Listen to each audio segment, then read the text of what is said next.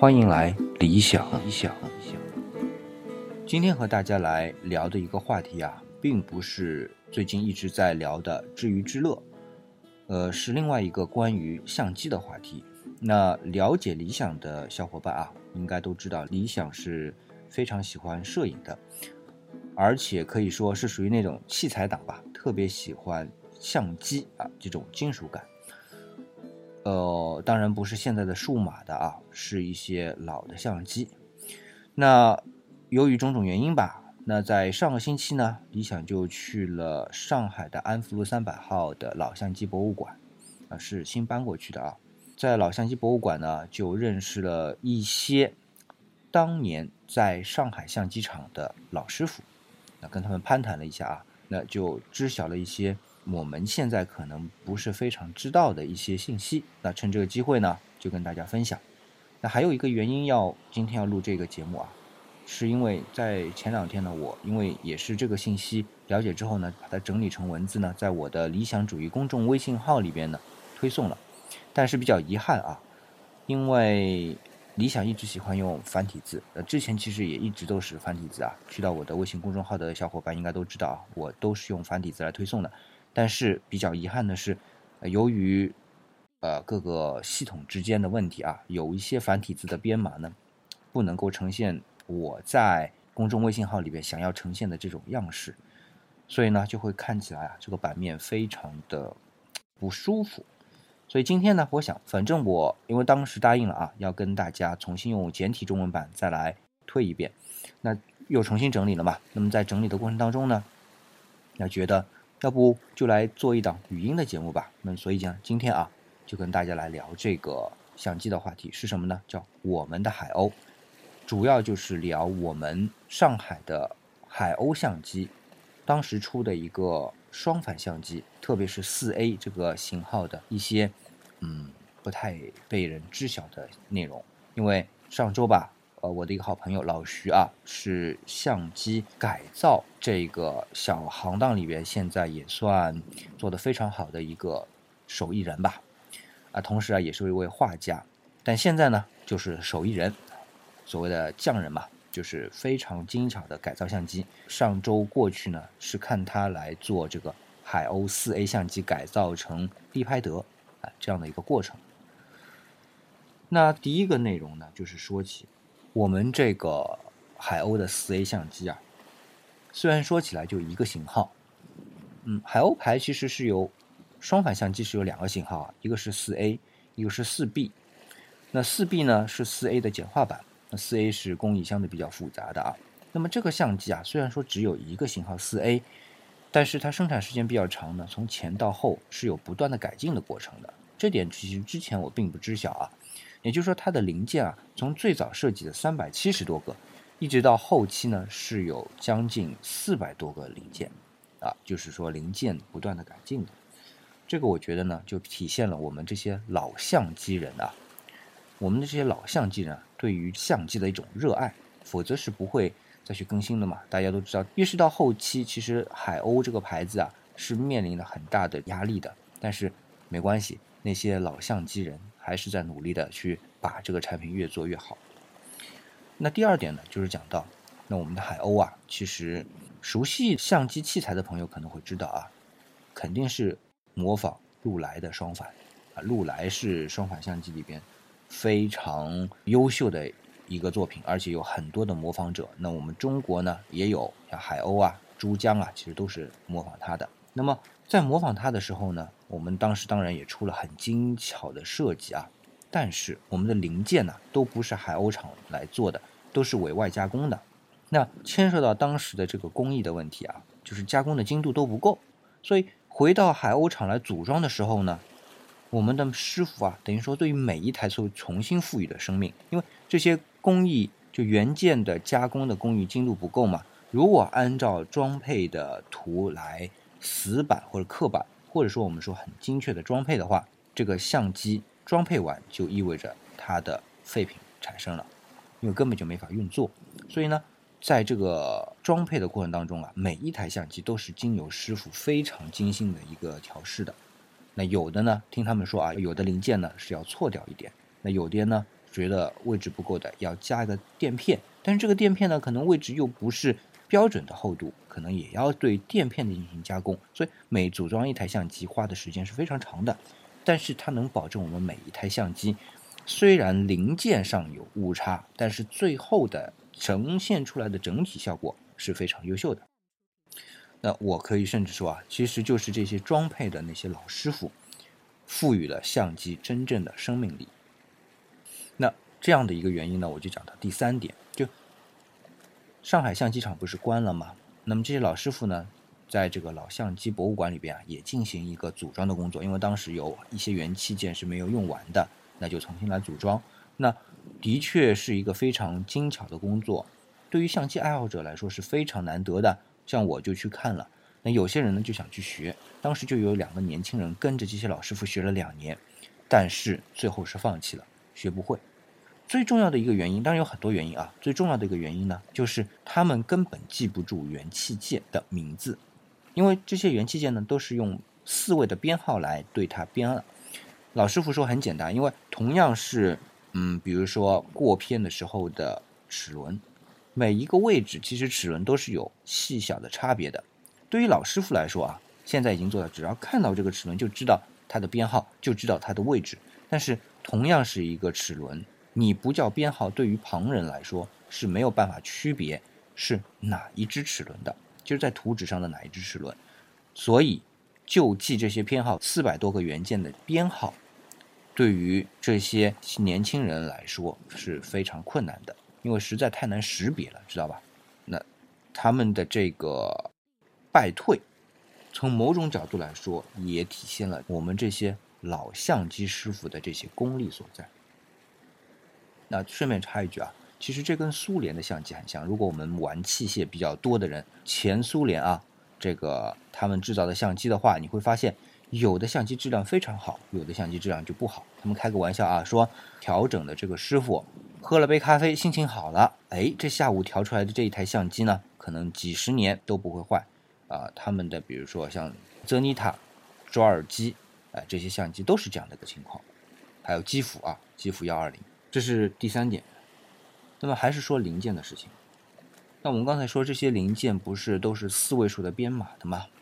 四位数的编码呢，在原来相机总厂里边啊，就对于师傅来说，你要组装台相机就要去领零件。这个零件对于他们来说，去领的过程只能是报编码，不能是说名字、说描述，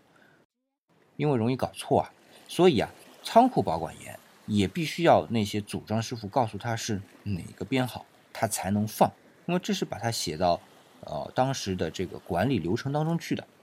那不报编号是不被允许提出来的，从仓库里面提出来，这也说明了就是当时啊这个工作的严谨。那另外一个就讲到装配啊，装配的话呢，老的相机工人呢，现在我们看到在博物馆里边也有组装啊，可能一个星期出一台，甚至是一个多星期才出一台相机，但是呢，是一个人从头组装到尾的，因为现在已经不可能有什么流水线，但是在原来总厂里边组装的时候啊，是有工位的，就是某一个师傅他只组装某一个部位的组件，然后呢再传到下一个工位去。那这样的一个情况啊，其实也不是说从一开始就是的，原来是一个师傅从头装配到结束，那一台相机就出来了。但是呢，会发现啊，随着市场需求的扩大，嗯，因为人才很难培养啊，那么现有的师傅呢，他的效率就不高。那么怎么办呢？就改成这个工位制的，就是我们刚才说的，就一个工位就固定装配某一部分，然后呢，整个流水线走完了，那么一台相机就装配完了。而且啊，为了这些工人相互之间能替代，我们这些老师傅是相师傅之间叫轮岗的，呃，这也是我觉得挺有趣的一点啊。其实明明可以一个人做掉的，但是因为，呃，管理上是需要，嗯，把效率提高，加了工位这样的概念之后，的确是提高了。那再后来一点，差不多应该是第六点吧，我记得就是海鸥相机它的镜头。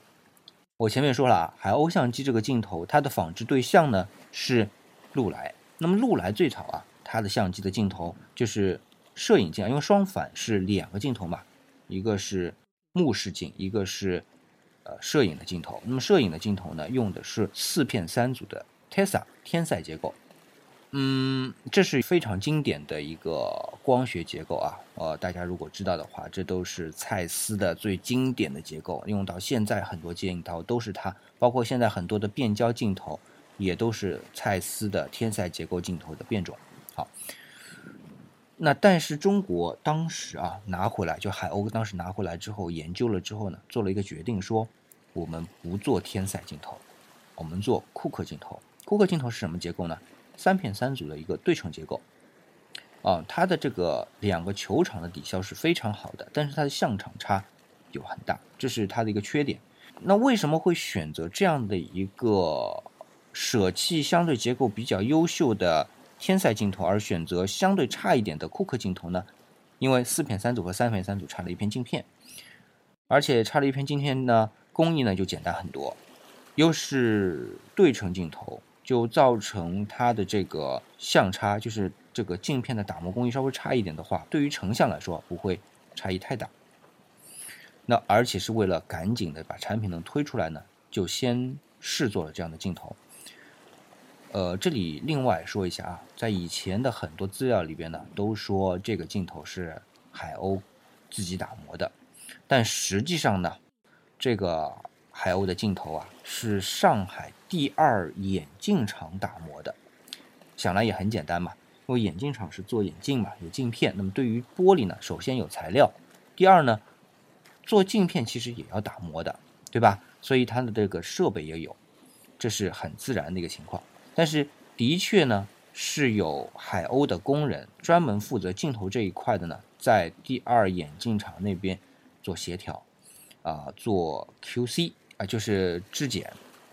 成功了，就是认为这是好的了，我们才拿回来到海鸥中厂备料，准备组装用，那是这样的一个情况。但是别以为四 A 是一直用库克接口的镜头的，那么到后期啊，啊这里补充一下啊，因为当时我们国人一开始摄影的时候用的这个胶片，绝大多数情况都是黑白胶片，黑白胶片呢，就是对于这个场相差。所产生的这个就是颜色的偏移啊，记录不出来。但是随着时间的慢慢推移，我们国人普及了彩色胶卷。那彩色胶卷对于场相差的这个颜色的偏移呢，就比较明显。呃，我们海鸥人啊，老海鸥人就发现不行，不能这么做，就把它改进了，改进成什么？改进成四片三组的天赛结构。所以呢，我们现在去如果去淘相机啊，要注意。这个镜头究竟是三片三组的库克结构，还是四片三组的天才结构？呃，这里又差一点，就是不是前面说有两个型号嘛？一个是四 A，另外一个呢是四 B，就是它的简化版。但是简化版从头到尾都是三片三组的库克结构。但其实啊，因为理想自己也有海鸥相机是四 B 的啊，啊，我也买了后来改进的四 A 相机的这个四片三组的天才结构的镜头。啊，不过一直没有改上去啊。但是从摄影的作品来看，或者说就是拍摄的照片来看，不要讲的那么高深啊。其实三片三组的天才结构成像，我后期其实是用了很多的柯达幺二零的 Pro 幺六零这个底片，基本看不出来。嗯，当然了，你如果说是很仔细的看，还是能看得到。但是对于平时这个生活当中的记录来说，绰绰有余的，其实。呃，库克结构的镜头够了，因为少一片镜片对于这个折光率也会减轻嘛，所以我觉得海鸥人其实是更加是对于这种整体呈现这个效果的精益求精，才把四 A 最后改成了四片三组的天赛结构。啊，这足以证明当时这个我们这些所有的这个师傅都是出于对于一个产品精益求精的这个角度来做的。那么我还在讲一个问题啊，就是当时我们的很多国内的相机厂，除了上海海鸥相机，还有我前面说的珠江相机、华山相机、虎丘相机、梅花相机等等等等，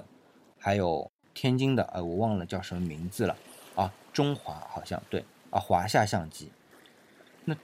都是要么是旁轴。要么是双反，双反其实我没记错的话啊，嗯，只有海鸥和珠江，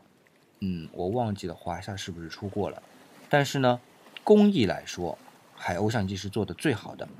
而且四 A 相机又是海鸥相机里面做的最好的，所以从这个角度来说，海鸥的四 A 相机是我们民族的相机工业的巅峰之作，一点都不为过。呃，大概就这七点吧，我觉得就是关于海鸥的四 A 相机的。那其实还聊到一些内容啊，虽然和四 A 相机无关，但是跟我们的相机有关，那就放在下次节目里边跟大家来分享。感谢各位的捧场，再见。